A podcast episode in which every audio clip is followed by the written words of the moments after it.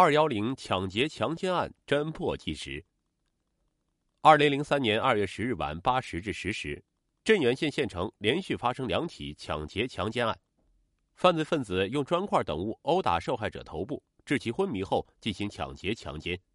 一时间，镇原县城人心惶惶。二月十日晚八时十分，十六岁的花花从县城返回其母在城郊的住处时，觉得身后始终有一个男人跟着。他力图摆脱，但都未成功。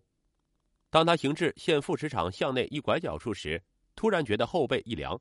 他的脖子猛地被身后窜出的一个男人用胳膊勒住。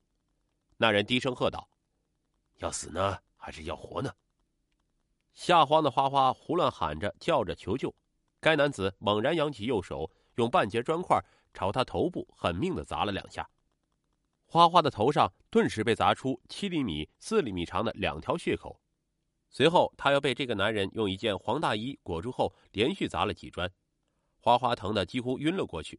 迷迷糊糊中，他感觉该男子翻他的口袋，随后他的裤子被扒掉，他奋力反抗。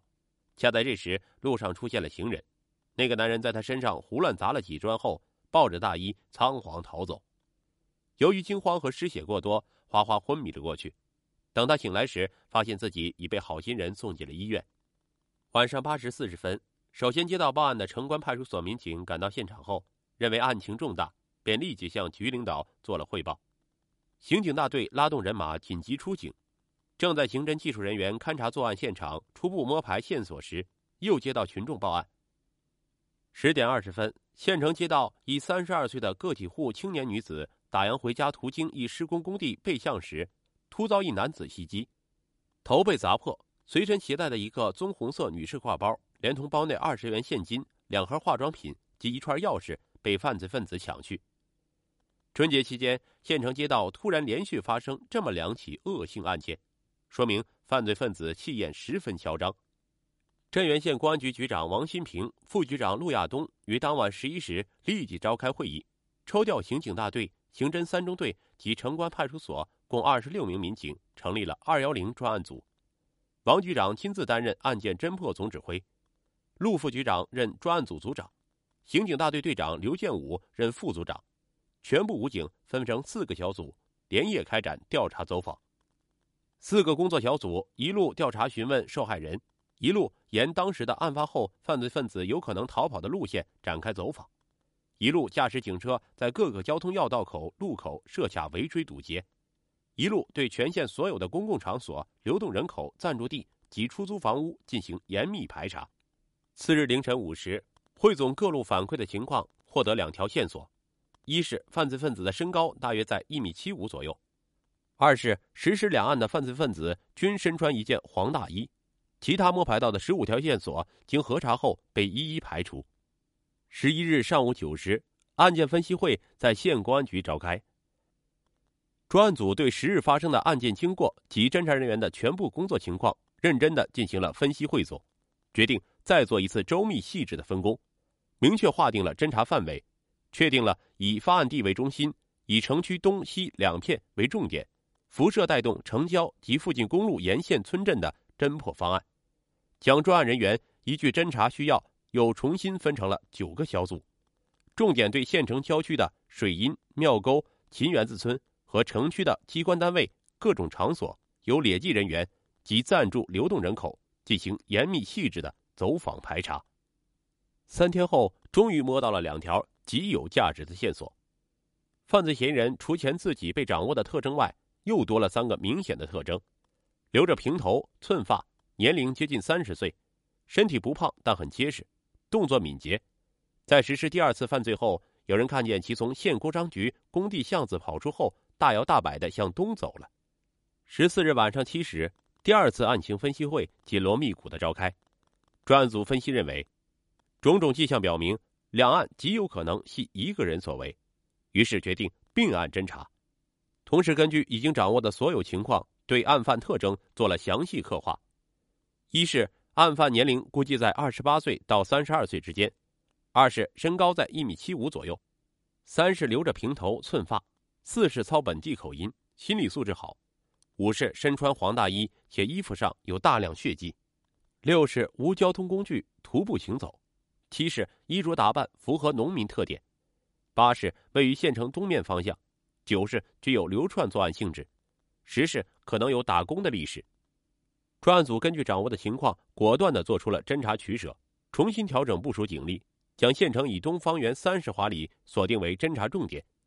抽调十八名精干民警，再次分成四大工作组，主要对县城东郊的东关、高庄、金龙。海丰四个行政村、二十三个自然村进行地毯式的缜密侦查，同时每名办案民警与专案组签订军令状，明确规定对此案严格实施责任倒查。将来如果谁的责任区出了问题，或摸排工作不扎实、不细致，遗漏了重要线索，专案组就汇报局党委处分谁，造成严重后果的，坚决予以辞退。十八名专案组成员变压力为动力。从十五日到十七日三个昼夜，顶着风雪和沙尘暴的袭击，翻山越岭、穿渠爬沟，以超长的毅力徒步排查机关单位一百七十个，村组五十八个，各类场所四百六十余处，走访群众五千六百多名，终于将犯罪嫌疑人给挖了出来。十七日下午，专案组根据全部摸排掌握的线索分析。该县城关镇东关行政村贾浦的自然村农民刘春红有重大作案嫌疑。当天下午四时，侦查员苟志红、郭明辉费尽周折了解到刘春红家有一来历不明的小皮包，经进一步核实，正是受害人青子七天前被抢的那款女士挎包。苟志红、郭明辉两人便以政府工作人员检查计划生育为由，进入刘春红的房间，将他的家属支开，迅速对房间进行搜查。果不出所料，在刘春红床底下发现了一件叠放整齐的黄色大衣。打开大衣，里面居然有五六处大片血迹。刘春红的嫌疑陡然上升，两人立即将这一重大情况向专案组指挥部做了汇报。办案民警随即缩小侦查范围，对刘春红有可能出入的各类活动场所进行了架网布控和伏击守候。下午六时，刘春红终于回到家中，侦查人员经过暗中对比。发现他与摸排对象的所有特征吻合，旋即五名侦查人员闪电般出击，将嫌疑人刘春红擒获。在如山的铁证和受害人的指认下，刘春红对自己二月十日晚一次抢劫、强奸、一次暴力抢劫的犯罪事实供认不讳。审理查明，今年三十二岁的犯罪嫌疑人刘春红曾做过泥瓦匠，以前经常在外打工，很少回家，夫妻关系很不好。二月二日。两口子又闹了一场矛盾，刘春红负气出走。此后七八天，他一直在县城各麻将馆打麻将消磨时光。因欠别人五十元钱无法偿还，加之手头拮据，遂产生了抢劫他人的念头。二月十日晚八时许，刘春红在县城街道偶遇单身行走的少女花花，于是便跟踪其欲行强行施暴，并抢走现金十九元，被人发现后逃走。